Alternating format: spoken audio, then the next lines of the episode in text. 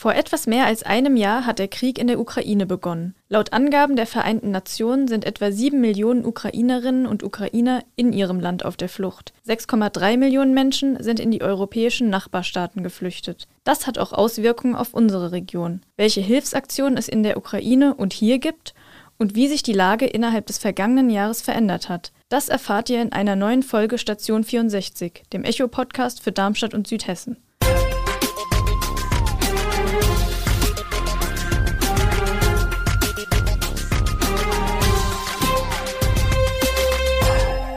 Gude aus der Echo-Redaktion. Mein Name ist Silke Drescher und ich spreche heute mit meiner Kollegin Tatjana Döbert über den Krieg in der Ukraine und welche Auswirkungen er im vergangenen Jahr auf die Region hatte. Ja, hallo Silke. Ja, der Kriegsausbruch, das war schon was ziemlich Besonderes. Ich habe das ja nicht nur als Privatperson mitgekriegt, da natürlich auch, aber ich war ja zu der Zeit auch schon Volo hier beim Echo. Und als es losging, war ich gerade in der Redaktion in Worms. Und dann habe ich natürlich auch gemerkt, was das in der Redaktion ausgelöst hat, was plötzlich für Diskussionen waren, über welche Themen man sich Gedanken gemacht hat. Auch die Fragen, was jetzt wichtig ist und welche Folgen das Ganze vielleicht haben wird für die Region. Ich habe aber auch zu der Zeit noch nicht gedacht, dass das Ganze so lange gehen wird. Letztes Jahr haben wir von Station 64 auch schon eine Folge gemacht zum Beginn des Krieges. Da war ich auch dabei mit unserer Kollegin Viktoria Wertz, die ja jetzt mit ihrem Volo schon fertig ist. Und dieses Jahr bin ich dann quasi auch wieder mit dabei und ich hätte nicht gedacht, dass das dann so lange ist. Du, Silke, warst ja aber letztes Jahr noch nicht Volo bei uns. Wahrscheinlich hast du das dann ein bisschen anders erlebt als in Anführungszeichen nur die journalistische Sicht. Ja, genau. Also ich war noch keine Volontärin zu dem Zeitpunkt und habe dann von dem Kriegsbeginn natürlich hauptsächlich als Privatperson auch über die Medien dann erfahren. Und es war ja auch so, dass man diese Spannungen zwischen Russland und der Ukraine schon vorher über Wochen über die Berichterstattung in den Medien natürlich mitbekommen hat. Aber dass es dann wirklich zum Krieg kommt, hätte ich zumindest nicht gedacht. Und was mir dann auch noch im Kopf geblieben ist, ist dann die Schlagzeile vom Echo am nächsten Tag, Krieg in Europa. Und dass es eben wirklich hier in Europa wieder zu einem Krieg kommen kann, das hat mich doch sehr schockiert. Wie ist es denn euch ergangen? Was habt ihr noch im Kopf von dem Beginn des Ukraine-Kriegs und was hat euch denn vielleicht bewegt? Schreibt es uns auf Social Media oder per E-Mail an audio.vrm.de. Seit es losgegangen ist in der Ukraine, war das Thema ja auch wirklich konstant in allen Medien. Man sieht auch heute noch überall zerstörte Häuser und Städte und Menschen ohne Heimat. Genaue und unabhängig belegbare Opferzahlen gibt es aber gleichzeitig nicht. Unbestreitbar ist aber, dass es eine hohe Zahl an Geflüchteten gibt, sowohl in der Ukraine selbst als auch im europäischen Ausland zum großen Teil. Du hast ja die Zahlen schon genannt, Silke. Natürlich gibt es auch hier in der Region einige Menschen, die zu uns geflüchtet sind. Ja, genau. Und da ja auch einige Flüchtlinge nach Deutschland und auch nach Darmstadt und hier in die Region gekommen sind, gibt es auch hier in der Umgebung seit Beginn des Krieges etliche Hilfsaktionen für diese Menschen, äh, für Menschen in der Ukraine und auch für die Geflüchteten, die jetzt hier vor Ort leben. Thomas Wolf, Reporter in der Stadtredaktion Darmstadt, hat das selbst miterlebt, wie die ersten Geflüchteten aus der Ukraine in Darmstadt angekommen sind und hat das Thema seitdem journalistisch begleitet. Über die Hilfsaktionen und wie er diese seit einem Jahr erlebt hat, haben wir mit ihm gesprochen. Ja, Thomas, welche Hilfsaktionen hast du denn in der Zeit seit dem Kriegsausbruch in Darmstadt und Umgebung mitbekommen? Es gab eine ganze Reihe, eine erfreuliche Vielzahl von Hilfaktionen, weil es auch schon vorher einen Verein gab, einen Partnerschaftsverein, der zwischen Darmstadt und den Partnerstädten in der Ukraine und in Moldawien auch vermittelt. Also da gab es schon vorher ganz gute Kontakte zwischen Darmstadt und der Ukraine und die sind jetzt nochmal ganz stark intensiviert worden. Der PDUM, so heißt dieser Verein, der hat äh, eben auch die Transporte von Anfang an organisiert. Also die Transporte speziell vom PDUM, von diesem Hilfsverein, die waren äh, so äh, erfolgreich gewesen, dass der letzte im Dezember, also der letzte im vergangenen Jahr, war sogar der größte, der jemals stattgefunden hat. Das heißt, die, das Engagement der Darmstädter für die Ukraine, für ihre Partnerstadt ist riesengroß. Und gab es denn eine Aktion von den vielen, die es gab, die dir vielleicht besonders im Gedächtnis geblieben ist? Ja, auf jeden Fall. Und zwar die allererste Aktion vom PDUM, als sie mit einem Bus von hier zwei Tage lang an die ukrainische Grenze gefahren sind. Uschgorod zur Erklärung ist eine Stadt an der äh, tschechischen Grenze. Und die sind hingefahren mit all den Hilfsgütern, die die Menschen dort gebraucht haben und sind wiedergekommen mit Geflüchteten, mit Frauen und Kindern. Das war, glaube ich, waren 15 ungefähr gewesen. Äh, und ich war dabei, als dieser Bus hier ankam. Und das war wirklich ergreifend gewesen, weil die kannten natürlich Darmstadt überhaupt nicht, sind aus diesem Kriegsgebiet traumatisiert mit ihren Kindern geflohen, standen hier auf einmal im Vorraum des Darmstadions und äh, standen aber so verloren hier. Die waren sichtlich einfach mitgenommen, wussten nicht, wo sie sind und was mit ihnen passiert. Das war einfach bewegend zu sehen, wie diese Frauen und vor allen Dingen die kleinen Kinder hier gestanden haben und nicht wussten, wie ihnen geschieht. Aber gut zu wissen, dass sie hier gut aufgenommen wurden. Du hast ja gerade schon die Geflüchteten erwähnt, die hier auch in Darmstadt angekommen sind. Wie hast du denn seit Kriegsbeginn die Solidarität mit ihnen und auch die Ankunft der Flüchtlinge hier erlebt? Inzwischen haben wir rund 1600 etwas mehr, die hier in Darmstadt leben, tatsächlich im Stadtgebiet. Und die Solidarität war von Anfang an sehr groß und sie ist auch so hoch geblieben, das muss man sagen. Es gibt viele Privatleute, die Geflüchtete aufnehmen in ihren Wohnungen. Die Stadt tut sehr viel, hat zuerst versucht, die Leute in Hotels unterzubringen. Das ist natürlich eine Sache, die nicht auf Dauer gut ist. Wenn man in einem Hotelzimmer Frau und ein, zwei Kinder irgendwie lebt, ja, und hier versucht überhaupt zurechtzukommen, eine neue Perspektive zu finden, den Draht zur Heimat auch nicht zu verlieren. Inzwischen hat die Stadt sehr viel getan, äh, zuletzt zwei größere Gebäude angemietet und teils auf eigene Kosten umgebaut, um eben ja so einigermaßen erträgliche Unterkünfte für die Geflüchteten, für die Familien, vor allen Dingen für die Frauen mit Kindern zu finden. Also da ist die Solidarität groß. Das sieht man auch jeden Samstag hier auf dem Friedensplatz, wenn Leute hier aus Darmstadt, aus der Umgebung und Ukrainerinnen, die hier gestrandet sind, zusammenkommen und sich einfach nochmal der gegenseitigen Solidarität und Hilfe vergewissern. Du hattest ja jetzt erwähnt, die Hilfsaktion, bei denen du dabei mhm. warst, auch der erste Transport, bei dem Geflüchtete wieder zurückkamen. Du hast ja bestimmt ganz viele Menschen auch getroffen, auch Geflüchtete. Gibt es denn da eine Begegnung, die dir vielleicht im Gedächtnis geblieben ist, ganz besonders? Ja, es gibt einen ganz besonderen Menschen, den ich kennengelernt habe. Ein junger Ukrainer aus der Region Kiew. Michailo heißt er mit Vornamen.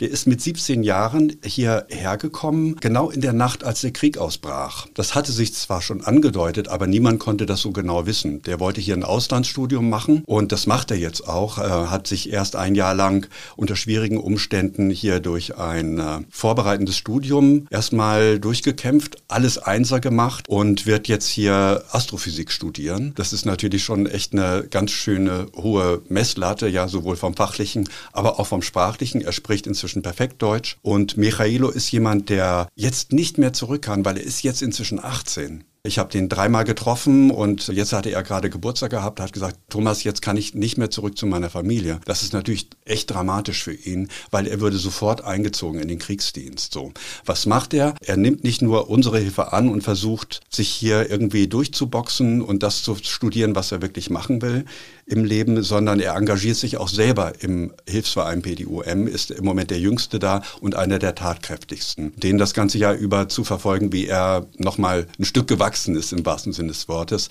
und wie er auch die Zuversicht nicht verliert, dass es am Ende gut ausgeht für die Ukraine. Das ist bemerkenswert und bleibt mir immer im Gedächtnis.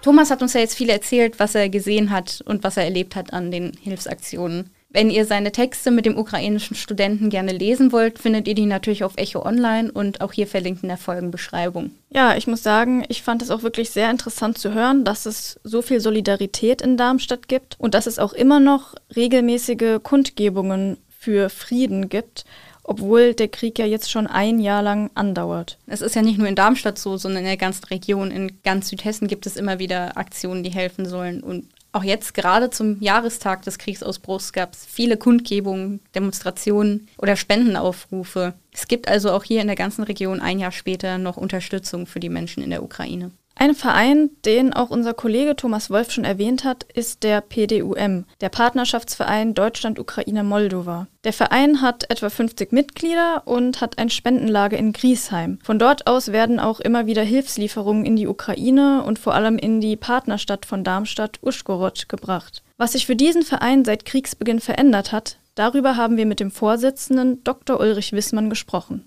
Ihren Verein, den Partnerschaftsverein Deutschland, Ukraine, Moldova, gibt es ja jetzt schon länger, also seit 2003.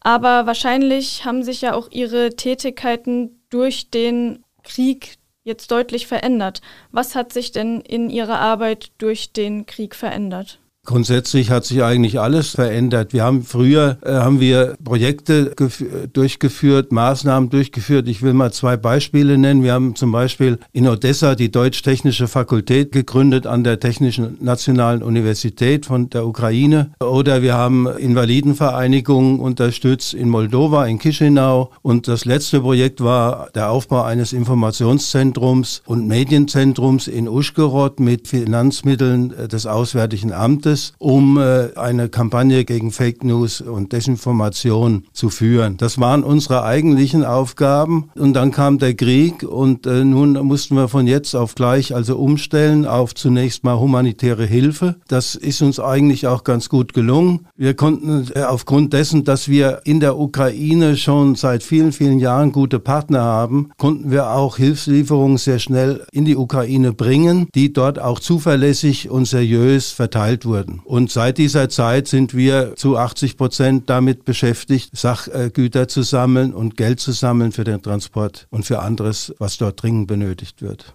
Ja, Sie haben ja jetzt die Hilfslieferungen schon angesprochen. Wie oft oder wie viele Hilfslieferungen sind denn von Ihrem Verein bisher in die Ukraine gekommen und hat sich das auch jetzt im Laufe des Jahres verändert, was denn dort am dringendsten gebraucht wird? Wir haben ungefähr 800 Tonnen an Hilfsgütern bisher in die Ukraine gebracht, schwerpunktmäßig über Uschgorod, aber auch in andere Regionen, in die Südregion, also wie Odessa und ins Landesinnere. Das, was gebraucht wird, sind schwerpunktmäßig Hygieneartikel, Lebensmittel, Windeln und Winterkleidung haben wir gesammelt ab September und jetzt wieder Sommerkleidung und alles, was auch der tägliche Bedarf eines Menschen ist und auch teilweise Ausstattung wie Radiatoren. Wir haben jetzt 400 Generatoren, Inventoren rübergeschickt, um die Stromversorgung etwas zu versichern für einzelne Einrichtungen oder auch Gebäude. Standard ist das, was ich am Anfang genannt habe, aber es ändert sich und wir fragen jede Woche, fragen wir unsere ukrainischen Partnerinnen und Partner ab, was ist denn nun am notwendigsten und das kommt bei uns auch dann auch äh, auf die Bedarfsliste und auf die Homepage und wird bekannt gemacht auch über die Presse. Das heißt, die Hilfsbereitschaft der Menschen hier in Südhessen hat sich jetzt eigentlich nicht verändert und ist ungebrochen auch nach einem Jahr. Ja, im Unterschied zu anderen Regionen sind ja über, unser Verein ist, der PDUM, ist überregional regional organisiert und wir können beobachten, dass in anderen Regionen das Spendenaufkommen nicht so hoch ist oder sehr zurückgegangen ist, das Sachspendenaufkommen. Bei uns hier in der Region Darmstadt ist es nach wie vor ungebrochen, aber es kommen nicht nur aus Darmstadt oder Griesheim, wo uns, wie unser Depot ist, äh, Spenden, sondern es kommen aus Frankfurt, aus, aus dem Odenwald, aus der Bergstraße Region und so weiter. Überall kommen die Leute her und spenden. Sie haben ja sicherlich auch Kontakt dann mit Geflüchteten, die jetzt aus der Ukraine hier nach Südhessen kommen. Wie ist denn die Lage da aktuell? Ja, eine Bemerkung vorab. Unser Verein ist ausgerichtet auf die Hilfe in der Ukraine und in Moldova schon seit Vereinsgründung. Schwerpunkt ist dort und nicht hier im Inland. Aber wir haben natürlich sehr enge Kontakte zu Flüchtlingen, die hier sind. Wir haben auch viele Frauen, insbesondere Frauen, die uns helfen, tagtäglich im Depot zu sammeln, zu sortieren, zu verpacken. Also die ehrenamtlich wirklich sehr viel leisten, um ihre Verwandten und Freunde in der Ukraine zu unterstützen. Es ist tatsächlich so, dass sich viele einsam fühlen. Deshalb ist es ganz wichtig, was wir auch machen, mit den Leuten, die mit uns in engen Kontakt stehen, dass wir oft auch in der Freizeit bestimmte Aktivitäten haben. Aber es gibt natürlich hier in Darmstadt und Umgebung qualifiziertere Organisationen auch, die sich um die Flüchtlinge hier in Darmstadt und Umgebung kümmern. Ja, gerade der PDUM will ja in der Ukraine selbst helfen. Allerdings, wir hatten es auch schon angesprochen, gibt es viele Geflüchtete aus der Ukraine, auch hier in der Region. Und auch die brauchen natürlich Hilfe. Das ist aber gar nicht so einfach, wie sich in letzter Zeit immer wieder zeigt. Vor kurzem erst war Christian Engelhardt, der Landrat vom Kreis Bergstraße, bei RTL und hat über die Situation berichtet, die im Kreis mit den Geflüchteten gerade gar nicht so leicht ist. Ja, mehrere Fraktionen aus dem Kreistag im Kreis Bergstraße haben dazu auch ein Schreiben an den Bundeskanzler Olaf Scholz und den hessischen Ministerpräsidenten Boris Rhein gerichtet. Sie haben in diesem Schreiben vor einer, Zitat, Überforderung der bestehenden Hilfsstrukturen gewarnt. Und Probleme mit der Situation zurechtzukommen, gibt es natürlich auch an anderer Stelle, zum Beispiel bei den Tafeln in der Region. Wir haben mit Wolfgang Blasek, dem Vorsitzenden der Tafel Dieburg e.V., darüber gesprochen, wie die Situation sich im vergangenen Jahr seit Kriegsausbruch verändert hat und vor welchen Problemen die Tafel dort aktuell steht. Herr Blasek, wie hat sich denn die Arbeit der Tafel in Dieburg seit Kriegsbeginn verändert? Sind zum Beispiel viele Geflüchtete dazugekommen zu den Menschen, die bei der Tafel vorbeikommen? Das ist leider wahr. Wir haben sehr, sehr viele Geflüchtete. Etwa die Hälfte unserer 1500 Kundinnen und Kunden bestehen aus Geflüchteten aus der Ukraine. Das hat unsere Arbeit natürlich sehr erschwert, weil die Geflüchteten über einen sehr kurzen Zeitraum zu uns gekommen sind. Das heißt, die Zahlen an Kundinnen und Kunden haben sich über einen sehr kurzen Zeitraum sehr stark erhöht. Und das das stellt uns natürlich für größere Probleme. Besonders war der bei der Menge der Lebensmittel. Die Menge der Lebensmittel hat sich leider Gottes verringert. Inflationsbedingt. Die Supermärkte müssen auch gucken, dass sie die Waren, die sie haben, länger selber verkaufen. Das heißt, wir kriegen weniger von den Supermärkten und das, was wir kriegen, hat etwas schlechtere Qualität. Für uns bzw. für unsere Kundinnen und Kunden ist es einfach schlecht, weil wir weniger haben und mehr Leute, die unsere Hilfe bedürfen. Von daher ist es eine große Herausforderung nach wie vor für uns noch. Und und äh, wir leben, erleben es immer häufiger, dass wir Kunden wieder wegschicken müssen, weil wir einfach nicht genug Lebensmittel an diesem Tag haben.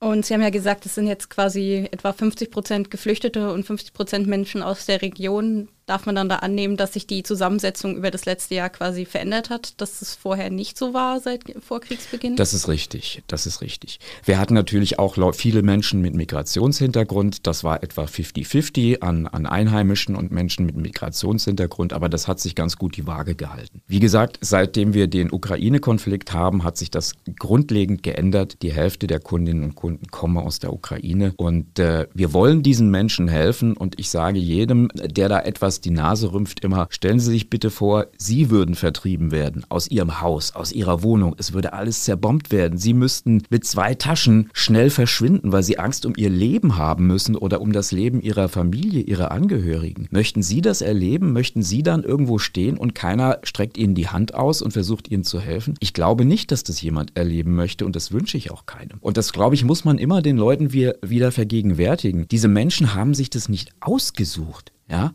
die sind in einer wahnsinnigen Notlage, in einer absoluten Ausnahmesituation. Und da versuchen wir zu helfen, wo wir können, aber auch uns sind natürlich Grenzen gesetzt. Ich sage immer, Hilfe ist leider nicht beliebig skalierbar. Das hat irgendwo ein Ende und wir merken, wir kommen an die Grenzen unseres Wachstums bei der Tafel Lieburg. Okay, und der Begriff der Inflation war ja auch schon mal gefallen. Wie wirkt sich die denn aus auf die Arbeit, die Sie machen? Wir merken das natürlich auch daran, dass viele Einheimische zu uns kommen, wenn sie die Nebenkostenabrechnung sehen, weil sie sehen, was die Waren in den Supermärkten mittlerweile kosten. Also diese Zahlen steigen auch an durch die Inflation, das merken wir auch. Plus die Geflüchteten aus der Ukraine, plus Leute aus Syrien oder jetzt den Erdbebengebieten, das haben wir ja auch noch drauf bekommen. Es ist also eine ganz schwierige Gemenge Gemengelage. Das ist die Seite der Geflüchteten. Auf der Seite hier bei uns ist es einfach so, durch die Inflation kriegen wir weniger Ware durch, aus den Supermärkten. Und wenn es so schwer ist, was müsste sich denn ändern oder wird bei der Tafel besonders gebraucht, um die Arbeit wieder ein Stück weit zu erleichtern? Wir sind keine Politiker. Ja, wir reden nicht lange daher, wir packen an und versuchen was für die Menschen zu tun. Trotzdem würden wir uns natürlich sehr